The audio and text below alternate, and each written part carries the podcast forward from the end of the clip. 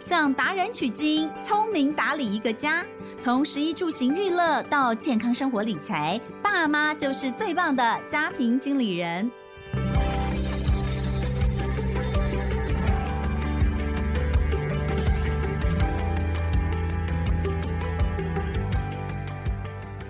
大家好，欢迎收听《亲子天下家庭经理人》，我是主持人萧同文。哇，现在距离农历年的脚步越来越近哦。呃，这个想到过年要发红包，就觉得压力有点大。就是希望大家的年终奖金都足够你发红包哈。往上要发，往下也要发。我们这一群就是永远拿不到红包，但是一直要发红包的这个年龄哦。那呃，但另一方面，其实不晓得大家会不会每年跟孩子会为了红包钱起什么争执。我们家倒是没什么争执了，我就会说，小的时候就是红包全部交给妈妈，妈妈存起来。但是妈妈真的有存哦，就是孩子一出生，就是两个人都各自有一个呃户头，然后呢，钱一定是全部存进去，甚至还会帮他补足这个呃零头的部分，把它变成一个整数。我妈妈喜欢看到整数。那，但是随着孩子长大，可能就会对于哎，这红包钱是我的，为什么都一定要存起来？我不能拿出来花嘛？哈，可能会开始有一些讨论。那呃，我前几年有听到我的一个呃朋友，那、真的是太有意思了，因为我们是过年的时候一起出去玩，结果呢，中间有一段时间就突然间呃那个爸爸跟儿子就消失了，然后后来回来之后呢，就是爸爸满脸怒气，然后儿子就哭得稀里哗啦的回来，还比较小啦，那个孩孩子还比较小。后来我就问，哎，到底发生什么事啊？搞了半天，原来是因为。呃，儿子呢，就是因为我们出去玩嘛，所以在某一个地方有一些游乐场，儿子把他所有的红包钱全部拿去了，花在某一个电玩上面，然后就是不停的投钱，不停的投钱，不停的投钱这样子。然后就红包钱就都花完了，然后爸爸就问说：“你怎么可以这样做？”然后他就说：“这红包钱不是我的吗？”哦，哇塞，哇不得了哦！当场那个父子之间就展开了这个激烈的争执，然后儿子就被揍了。你看哦，那时孩子还小哦，你还可以用这样的方式。他大了的时候，你怎么可能用这个方式？而且事实上，你小的时候就不应该用这个方式。你小的时候就应该跟他讲清楚，一开始就应该告诉他说，这个红包要怎么来处理，不是属于你的钱就可以全部花掉，是不是可以趁着这个时候？就干脆来帮孩子上一堂财商课。那呃，虽然我们之前其实聊了蛮多次，可是大家都还是觉得有点困难。今天我们就从一些比较具体的地方来讲好了，具体的告诉我们，我们到底该跟孩子讲些什么。那我们可能也不是专业，那我们可以从哪些地方去找到一些资讯，然后怎么开始讲？那到底呃，台湾现在在做青少年或者是儿童的财商这一块，到底做够不够好？我们给孩子的金钱的教育跟素养到底够不够？其实这才是关系到一生很重要的事情。诶，那当然要聊这个话题，我们当然就是又想到，就是请到我们的玛哈老师来到现场啊，那跟大家聊一聊如何成为孩子的金钱教练，从花钱这件事情来学财商。再次的欢迎亲子理财专家玛哈老师。哎，大家好，我是玛哈。好，我们就先来讲去年年底，其实呃有一个还蛮重要的，算是统计结果吧，对不对？那这个可能大家比较没有听过哈，但是我们在这里可以聊一下，就是 OECD 经济合作及发展组织这个国际组织，他们公布了二零二二年的国际学生能力评量计划，也就是简称为 PISA，P-I-S-A。的一份报告，他这份报告在干嘛？在评估十五岁以上学生的知识和技能。那十五岁以上的学生知识和技能，如果以台湾来讲的话，在十五岁以上可能都还是集中在学科上面哈，就是因为都还在考试，要准备学测或者是统测等等。那所以这里面当然确实有包含一些大家熟悉的数学啦、英文啦，还有阅读，但是还有一项其实蛮重要，叫做金融理财素养。哎，结果我们发现台湾并没有参加这一项的评估，哈、哦。那呃，如果有这一项，就代表其实，在国际间，大家是有在注意十五岁以上，从十五岁开始的青少年，他们在这方面的一些知识跟能力。哎，那第一个我们要说什么叫金融素养？第二个来看为什么台湾没有参加这个评估？那我一开始先讲一下哦，其实金融素养他们在二零一二年的时候就提出这个概念。因为他们可能觉得说，哎，这件事情对全世界所有的国家来讲都很重要，所以其实，在参加的国家里面，这次有八十一个国家参加，大概有四十，我没记错的话，四十一个国家有参加金融素养的调查，参加他们的评量这样子。呃，台湾没有的呃原因，其实我也不是很清楚为什么没有，嗯、可能在学校也没有专门这样的单位去教育孩子。但是我们确实在一零八课纲里面有金融素养这一块。那我们的指导机关是金管会，好，嗯、所以我们的金融素养地图，哈，为什么特别讲金融素养地图？因为在二零一五年的时候，日本有推出一个。呃，金融素养地图针对他们的国人，好，就从幼稚园、小学、国中、高中到成年之后，他们都有一个改来这样子。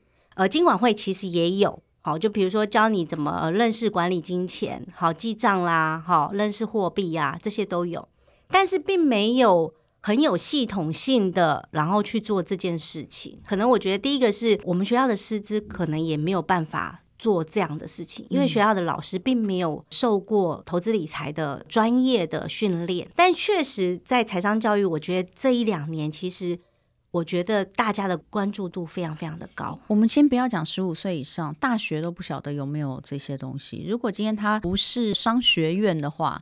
不晓得有多少这种金融素养相关的课程？哎呦有有，现在有哦。其实我跟你讲哦，嗯、像国中证交所有针对国中生推出分龄教案，嗯，这是证交所今年推出的。金融延续院有教你探索那个财务管理，然后再来，其实我们台大财经系所有推出高中生金融素养，这个我知道啊。但我的意思就是说，可能还是比较财经方面的。对。但是感觉这种东西其实根本就应该是通识，对。是是可是因为我们还没有把它完全变成通识的教育中，所以这也是 PISA 为什么觉得说，哎，你们你知道 PISA 在这一次的那个问卷调查第一题就问你说，哎，你在学校有没有接触过教你好好管理金钱的相关的课程或内容？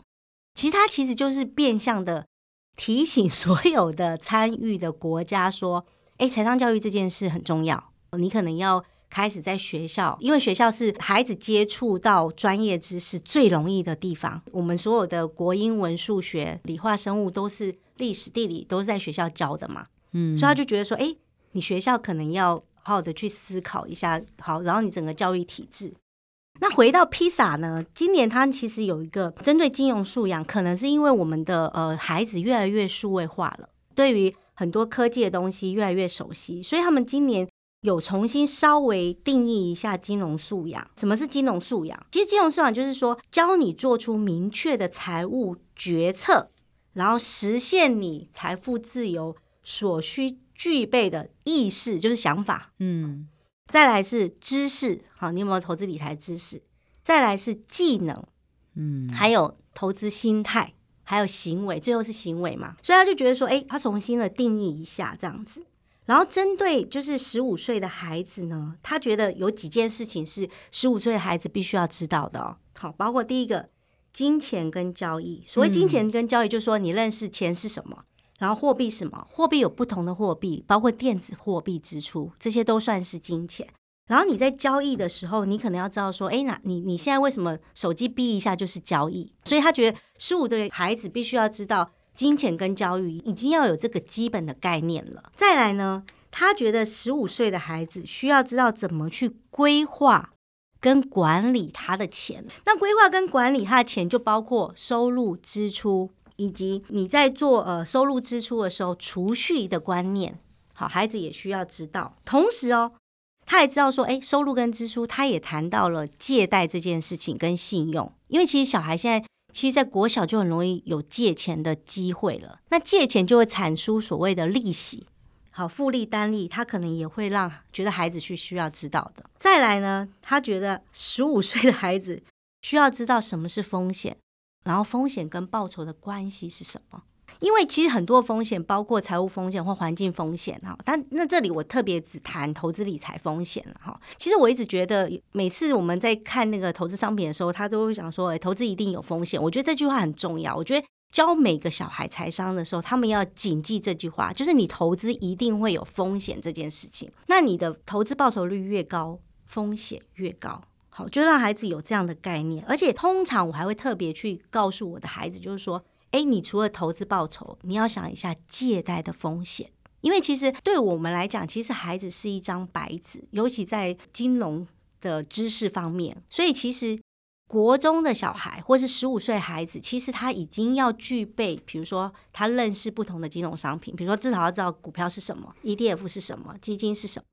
然后如果有人告诉你说，哎，你买买进这一档股票是稳赚，或是你的投资报率可以能有到五十趴以上，基本上这个都不是你要告诉孩子说，你要打一个问号，就避免孩子被金融诈骗，或是说，哎，太容易相信别人。所以风险跟报酬这件事情，以及借贷所产出的一些财务上的损失或要负的责任，那这个东西都是他们觉得十五岁的孩子需要知道的哦。嗯，其实现在很多孩子，你知道，我前阵子我们在跟这个一个单位，因为他们做了一系列的青少年的网络的风险啊，嗯，那这个网络风险里面，当然有很大的一部分是交友跟性剥削，嗯，可是。也有一很大一部分是网络诈骗，那这个诈骗主要是金钱的部分。嗯，那我就在讲说啊，对啊，小朋友就是可能有一些，我真的是听到了一个我我没有想到的资讯，青少年的儿少的这个身心科的医师跟我说。他说：“其实现在网络上，因为呃过去会比较被诈骗的，以年龄来说的话是长辈，嗯，可是因为现在其实长辈，因为他们通常不太会从这个手机上面操作，他们一定都是去临柜，所以呢都会被近年来这种上了年纪的人，他们都会在银行那一端就被挡下来，所以现在真正在网络上被金钱诈骗最大宗竟然是青少年呢。”我说真的假的？他说对，他说这是统计，真的是如此哈。我就说好夸张。我说可是孩子到底为什么会在网络上会被？他说有时候打个游戏啊或干嘛。然后他说很多就是或者是他们就是透过社群乱枪打鸟，有一些他是用这个乱枪打鸟的方式广发出去的，做这个网络的交友的色情方面的这些。那另外有一方面其实就是在诈骗你的金钱。所以这个东西倒真的是你刚刚说到怎么去辨别一些金融诈骗。那也有一些孩子真的是觉得，诶，我好像这个很简单，你只要帮我做一个什么样的投资，你可能会有更多的获利。嗯、这些东西好像都应该要跟他说。如果他一开始没有接收到正确的观念，很容易就会被这种呃话术或者是同年龄的嘛，他是这样，那我们都这样，就跟大人会被诈骗是一样的道理。对对对，所以他其实觉得十五岁就需要知道的时候，因为你知道吗？我听过很多大学生都有被。比如说什么币圈诈骗啦，嗯、好，或是买一些高杠杆性的商品啊。所以假设你的孩子在十五岁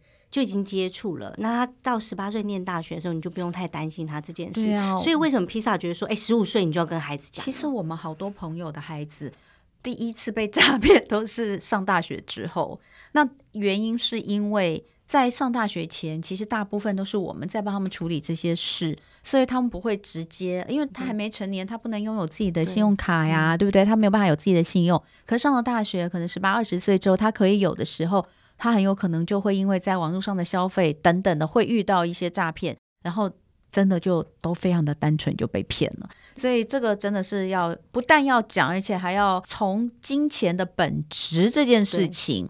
投资的本质这件事情来告诉他们，可能会比说直接告诉他，哎，怎么样被骗？你知道我听到那些被骗的案例的时候，我自己都觉得天哪，这不就是我们平常常常在讲，怎么可能被骗？嗯。但是当你成为孩子那个时候，你就会发现哦，为什么他们会被人骗？有时候都是一步一步，你根本没想到的。而且同侪的那个那个关系很容易。就是你的孩子其实是被诈骗集团洗脑，嗯、你知道吗？对啊，所以那好，我们就回过头来讲，所以这些资讯都很重要。但是你刚刚想讲的，不管是你要让他认识金钱和交易，这是披萨上面讲的嘛？哈，你要让他学习规划跟管理金钱，你要让他认识风险跟报酬。那很重要的就是你必须要能够分辨什么是假的资讯，呃，这个不要被诈骗，不要被不实广告所吸引。这些东西，就我们刚刚讲，你还要回归到正确的本质的这些资讯跟这些呃应该知道的重点。但到底要怎么让他们知道这件事情？其实我觉得怎么样让他们知道，其实我觉得父母比老师更重要。因为孩子其实我一直都觉得金钱教育其实父母就可以教了。嗯，比如说像我自己可能会常常跟孩子讲，比如说你如果教他认识钱这件事很简单，国小都教完了啦，哈。然后，呃，好好的管理钱，他其实有了零用钱，他也知道怎么好好的管理，做一些收支预算表，他也都会清楚知道。那关于假新闻这件事情或风险这件事情，可能是很多父母觉得比较难跟孩子讲的。那我觉得这个其实很简单。其实你在生活周遭，假设比如说，可能之前也有很有名的，就是说，嗯，工程师啊被诈骗四千六百万的新闻。其实你的小孩到了十五岁之后，他们其实资讯量是比我们高很多的。你就可以透过他喜欢的网红。或是像我的小孩现在也有听 Podcast，你就可能某一段新闻，你就主动去跟他聊一下这件事情。你跟他聊的时候，你就告诉他说：“诶，为什么这件事情他会被诈骗？那问题在于哪里？好，那他讲了哪些东西是有问题的？几次之后，因为我跟你讲，新闻诈骗的事件很多，然后投资有风险这件事情，或者是投资赔很多的这个新闻事件也很多，所以你也不是天天跟他讲，你就是。”诶，当发现这个新闻，然后他也有关注到的时候，你就跟他讲说：“诶，你知道吗？最近那个新闻你有稍微看到吗？”然后你就开始跟他往下聊了，然后慢慢建立他的正确的观念。比如说，像我常常跟我儿子说，第一个，如果有人跟你讲说，呃，投资这个哈没有风险，那绝对是骗人的。好，或跟你讲说稳赚啊，也是骗人的。那你要去判断他讲的话，你就问他说：“诶，那你投了没？你赚多少？”嗯，你就可以进一步再去问他。你要投资之前，还是要跟妈妈讨论一下，就跟你的家人讨论一下，这样子。嗯，那再来呢？其实有很多的新闻事件也是可以让孩子去学习关于财商或者是认识金钱素养的。比如说前阵子不是日币突然又升得很快嘛，所以那时候你就可能可以跟孩子讲日币升贬的问题，可能教他一些关于汇率的问题。那这样其实你就是透过了一些新闻的事件，告诉他你要学的财商。其实我觉得现在，因为你知道吗？可能是全球化，还有大家的资讯是非常流通的。其实我觉得很多的财经新闻都可以作为孩子去接触到财商，或是具备披萨的一些概念的知识，你都可以从新闻中慢慢跟他聊。我觉得要特别注意说，你不要把你想要跟他讲的东西强灌在他身上，他会拒绝你的。可是你可能从他喜欢什么老高跟小莫的网红里面谈到某一个议题，或者他听的某一段 podcast，你比你去跟他讲这件事情，他就会开始慢慢的对这个话题先有兴趣。有兴趣之后，你再开始讲，讲完之后你还是要带到你想要告诉他的财商知识，嗯，这样子他就不会去抗拒你，不然会觉得说啊，你怎么都在跟我讲钱，然后好像跟我讲。很多什么总经的东西，他就会觉得很排斥嘛。嗯，所以我觉得这个东西倒是大家不用特别去担心，说好像不能跟孩子讲，是开始跟他谈这件事情，你就把它变成好像你们亲子聊天的某一个话题就好了。当然也是必须要这个父母亲本人，呃，要对这个话题有点兴趣，也要有点了解。那比如说像你刚刚讲到，有些东西它其实在生活当中都会跟我们息息相关。比如说就讲日币好了。日币的前面的贬，后来的升，你说跟我们有什么关系？你如果只讲日币升贬，你可能就会觉得哦，这是一个财经的议题，好无聊哦，干我什么事啊？我都在台湾，我用的是台币。嗯、可是呃，如果要去日本玩呢？那我去日本玩，假设好，这个姐姐已经高中了嘛，呃，我可以给你一笔这个这次出国的零花金哦，零用钱哦，你可以买你自己想要买的东西。那你是要台币还是要日币呢？那这个多少钱你可以买多少东西呢？哈，我觉得好像从这样的一个焦点去看，观点去看，好像他就会觉得好。那我去研究一下日币跟台币，现在 我拿哪一种比较划算？哦，假设之前我是直接给你这个台币，或直接给你日币，这一段时间的升或贬，你会觉得你是赚到还是亏了？嗯、对不对？对对对，这个其实都还蛮有意思的，就是从简单的是这样讲。那但是另外，如果在呃，讲大一点，就是真的要去分析国际情势跟呃一些，比如说像美国啦等等的，跟石油有关的啦等等的，这会不会又太大了呢？其实我觉得父母倒不用觉得好像说我们是不是教太难呢？像你写的这个，我就觉得哦，这个好像有点难。比如说你十三 F 报告吗？对呀、啊，其实十三 F 报告，对对对，十三 F 报告。其实我跟你讲，在报告出炉之后，其实很多的财经媒体。或是一般的都有报道这件事情，因为呃，我快速讲一下，三 F 报告就是大型机构每一季都会规定他去呃公告他上一季的持股，然后有哪些是加码，哪些是减码的。那为什么就是说，哎，三 F 报告重要呢？就是如果你带孩子开始接触投资理财了，三 F 报告，比如说巴菲特买了什么，桥水基金买了什么，就可以作为你跟孩子先讨论说，哎，为什么他看好石油产业？因为他买了很多西方石油。为什么它西方石油不是单纯只有石油，它还有一些是绿电的概念的东西。所以其实你就可以开始慢慢带他进入这个概念之中。其实你知道，在 PISA 的第二个问卷里面，他有讲到你的孩子有听过这些名词吗？从父母或者是老师或是周边的长辈，你有听过以下的名词吗？我念一下给大家听哦。嗯，第一个利息、支付、复利、投资、股票、股息、报酬率、汇率。贷款、预算、工资、央行还有所得税，嗯，所以其实十五岁的孩子，假设我们就股票来讲好了，他其实已经觉得十五岁的孩子对股票要有一定的认知，但是不是说你一定要去买卖股票，可是他会跟你讲说，哎，股票是一种投资的商品。那我们只是针对这个东西再进一步去看到说，哎，新闻上有这个事件，那为什么我特别去讲十三 F 报告？是因为。我相信有听的大人们，我们都是有做投资理财的。如果你有投资理财，你换一个角度去想，你不是应该关注一下吗？嗯，你关注的时候，如果你觉得你关注的财经新闻里面，你觉得你的小孩也需要知道了，你就跟他聊一下。嗯，因为你本身就我正在一边听一边查到底什么是十三 F 报告，因为不知道，所以还是要看一下。对，它主要是揭露各大投资机构的持股，对啊，所以让投资人可以知道说，哎，这些机构投资者的动态，所以对于投资人来说会是一个关注的焦点。那它是根据美国证券交易委员会的规定。在管理超过一亿美元的投资机构，包含共同基金、避险基金等等保险公司、信托机构，它每一季需要公布所持有的股票部位。刚刚这样大概就知道了嘛，就是你要知道，就是说他们投资的动态啦，然后他投资的他所持有的股票部位，从这个里面可能去可以去看。嗯，那通常会比较受大家注意的，可能就是一些比较大的，对对不对？比较大的机构，像是你这边有列出来，巴菲特，呃，巴菲特的 Q 三的持股有哪些？嗯其实巴菲特现在的持股跟他早年的持股的也不太一样了哈，嗯、就是当然大家可以看到就是做的不同。那有兴趣研究巴菲特的也可以去研究一下巴菲特他的一个呃变化。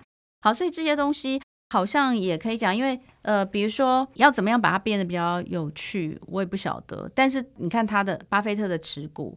也都是我们平常会看到的东西，没有你就可以跟他讲说，哎、欸，你 iPhone 十六你有没有兴趣啊？然后你知道巴菲特也有买耶，然后怎么样？哎、欸，你知道我们呃那个 iPhone 概念股有谁吗？然后可能就稍微带一下。那如果你真的有帮孩子投资，我相信你如果买 ETF，、嗯、很多 ETF 都有台积电嘛，所以它也是算瓶盖股的概念之一。所以这这个就是慢慢慢慢的呃引导孩子啦，嗯、不用一下跟他讲很多财经的东西，他会觉得说，哦妈呀，你怎么跟我讲这些？我都。不是很想听，我都要念书，压力都很大呢。对跟我讲这干嘛？对，哎、欸，我女儿就是这样，她觉得好烦，她觉得我的时间已经很紧迫了，已经很少，我的休息时间，我要休息的时候，我想要去放松一下，放空一下，请不要再跟我讲这些。好，那我们来看一下，呃，当然从去年到现在，AI 是很夯的哈，这个产业。那我记得之前马好老师有讲，就是你们家儿子那时候其实有那时候有布局一些 AI 的 ETF，、嗯、但是当时也没有想到。就是后来这么红，所以其实获利是有超出你们预期啦。其实去年的获利确实超乎我们的预期，比我们预期中的还要好蛮多的。嗯，对但是说真的，我有时候觉得有时候也是还是要靠一点点运气，对不对？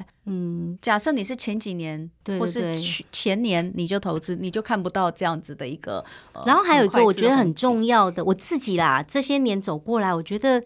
就是每次我们的投资收益，就是呃表现比较好的时候，通常都是我在教孩子财商的时候。哦。然后我们在教的过程中，你不是只有教他概念，我要教他方法以及选出适合的投资标的。那最重要的一个关键是我们真的就下去买了。对。所以当我们下去买的时候，哦、我们再回头看的时候，你就会觉得说，哎，这个投资结局是非常美好的。我再回到讲那个。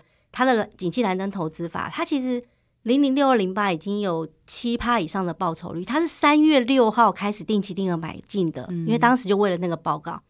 然后零零七一三已经有十四点五趴的投资报酬率，其实三月到今年可能其实都不到一年的时间，其实投报率都超过于我们预期了。但是我觉得重点就是说，刚刚彤有讲，可能运气是一个，但我觉得就是假设说以这个产业来说刚好是，但是你们一直都有在了解啊，这是重点。所以就变成说，嗯、其实你如果教孩子之后，一定是对孩子很重要，你要真正用到嘛，不然我学了干嘛？我自己都有时候觉得学校教的东西。一辈子都没用到，为什么要学？哈，我们如果教财商，就是要让孩子知道，说你学了之后，你真正选了，你真正投了，你还真的赚到钱了，他那个学习的动力跟他想要理财的那个想法会越来越强烈，你知道吗？嗯、因为所有人都应该不会对钱拒绝嘛，嗯、对不对？所以这件事情是我觉得。你教孩子财商，就是让他一起，然后慢慢把他变成你的投资战友，这件事情是一个很关键的。嗯，而且我觉得这个时候父母其实有时候是需要，就是也是逼自己一下，强迫自己跟他多聊一下这件事情。因为我相信听的听众朋友们一定都有投资理财，只是你是一开始还是投资一段时间了。但是不管你是开始还是一段时间，你的财商知识、你的投资理财能力跟知识跟执行力。都比你的孩子高很多，你就把你会的教给他就好了。你不一定要像我说哦，因为老师你已经学了二十年，你当然都很会，然后你也都一直在看。其实我也是慢慢慢慢的学，可是你学完之后，你发现，哎，你自己的投资功力也越来越好了哦。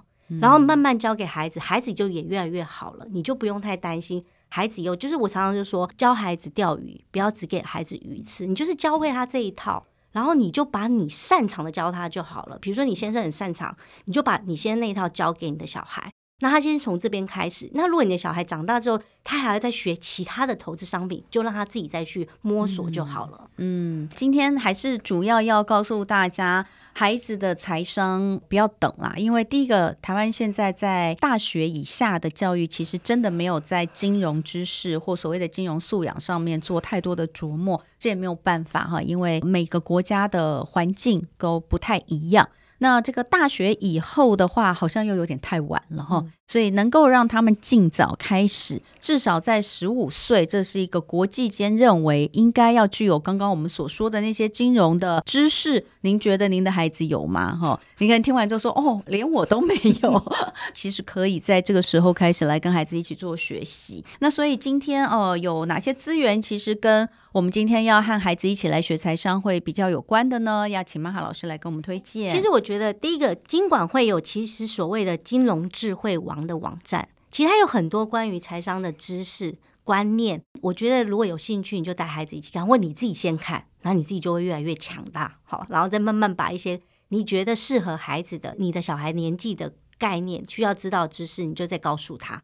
另外，比如说证交所前，因为现在 ETF 太红嘛，其实很多孩子都知道 ETF 哦。你不要以为孩子不知道，其实他们都很清楚。其实最近证交所推一个就是 ETF 一天富的网站，其实它里面我觉得大家可以去看一下，它会告诉你规模超过千亿的 ETF 有哪几档，然后你还可以筛选，它有一个筛选机制，我觉得还蛮好用，就是比如说你要筛选今年以来报酬率涨多少的 ETF，然后你还可以告诉你说哪些 ETF 在哪一个月配息。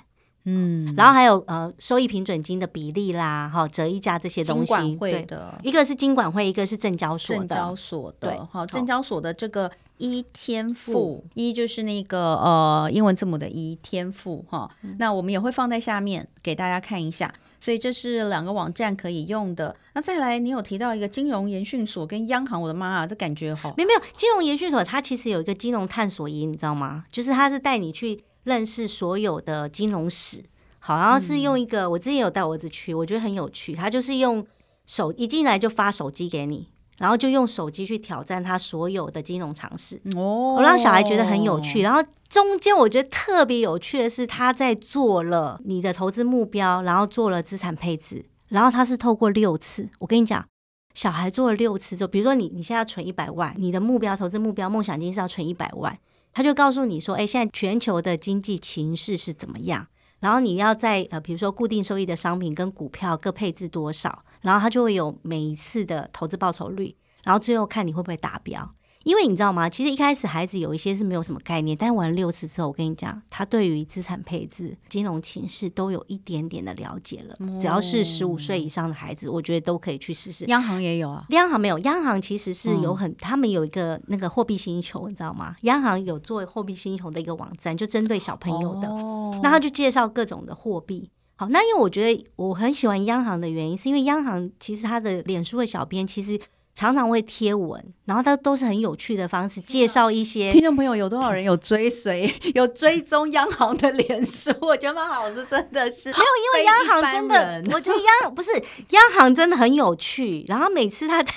我每次都会看他的报告，我都觉得很有趣。我们都只会看到全联的小编很好笑，哦、但只有你会看到央行的小编。央行小编真的，我觉得表现非常非常的好。这个大家也可以去追踪一下。嗯、所以央行的这个脸书上面，它可能也会有一些资讯，比如说金发女孩啦，嗯，什么认识金发女孩，类似这一种的。嗯，所以刚刚说的金融研训院院，他们是会有这样子的金融探索营。对，没有，他是学校可以自己去，或我之前是带我自己 营队的小孩，我就为了我儿子。去年有组了一个营队，就是为了去参加金融探索营，因为我觉得非常非常的有趣。哎、嗯，就小孩都都觉得还不错吗？小孩都觉得非常好玩，因为即便一开始对财商没有兴趣的人也会吗？嗯、对，因为他们一开始就给你手机嘛，嗯、就是用打电的方式，你知道吗？然后中间设计还有一个，就是他有设计一个类似廖贝亚的角色，就是他他就是说他他每一次都要答错，然后你就要猜，然后我觉得整个 过程是很有趣啊，我觉得小孩会觉得很很好玩。好，所以这两个都还蛮有意思的哈，一个是这个金融研训院的他们的一个营队哈，然后另外还是央行他们的这个货币星球也可以网站，对，对不对？可以上去看一下。那小朋友可能小学就可以上去看看，小学就可以啊。货币星球做的很可爱。好，那再来就是呃，亲子天下出版给小小孩的理财套书，那这是小兔子学理财套书，陪孩子从赚、买、存、捐来学。人生的财富价值，那这套书其实是适合小学生看吗？对小学生来讲，就是小三以下了，因为它其实很很短哦。它是一个就是图文书，很可爱的书，我觉得我觉得写的很好。幼稚园就可以开始，对对对对、因为强调就是那个嘛，嗯、他们的胡萝卜就是钱、嗯、这件事情，然后就把四个观念讲得非常非常好。所以你看哈，就是不同的年龄还是有不同的一个推进的方式，嗯、那大家都可以。来参考一下，刚刚呃，马哈老师讲的这些，我们都放在呃节目下方的资讯栏连接给大家。那今天再次谢谢马哈老师来跟我们聊哈，希望大家在呃跟孩子一起学财商的这件事情上，不要觉得太过痛苦。不会不会不会，其实就一次学一个观念就好了。好，那感谢大家的收听，今天也非常的谢谢马哈老师。那呃，我是童文，亲子天下 Podcast 谈教育聊生活，开启美好新关系，欢迎订阅收听。Apple Podcast 跟 Spotify 给我们五星赞一下，欢迎大家在学院池给我们回馈，我们下次见喽，拜拜，拜拜。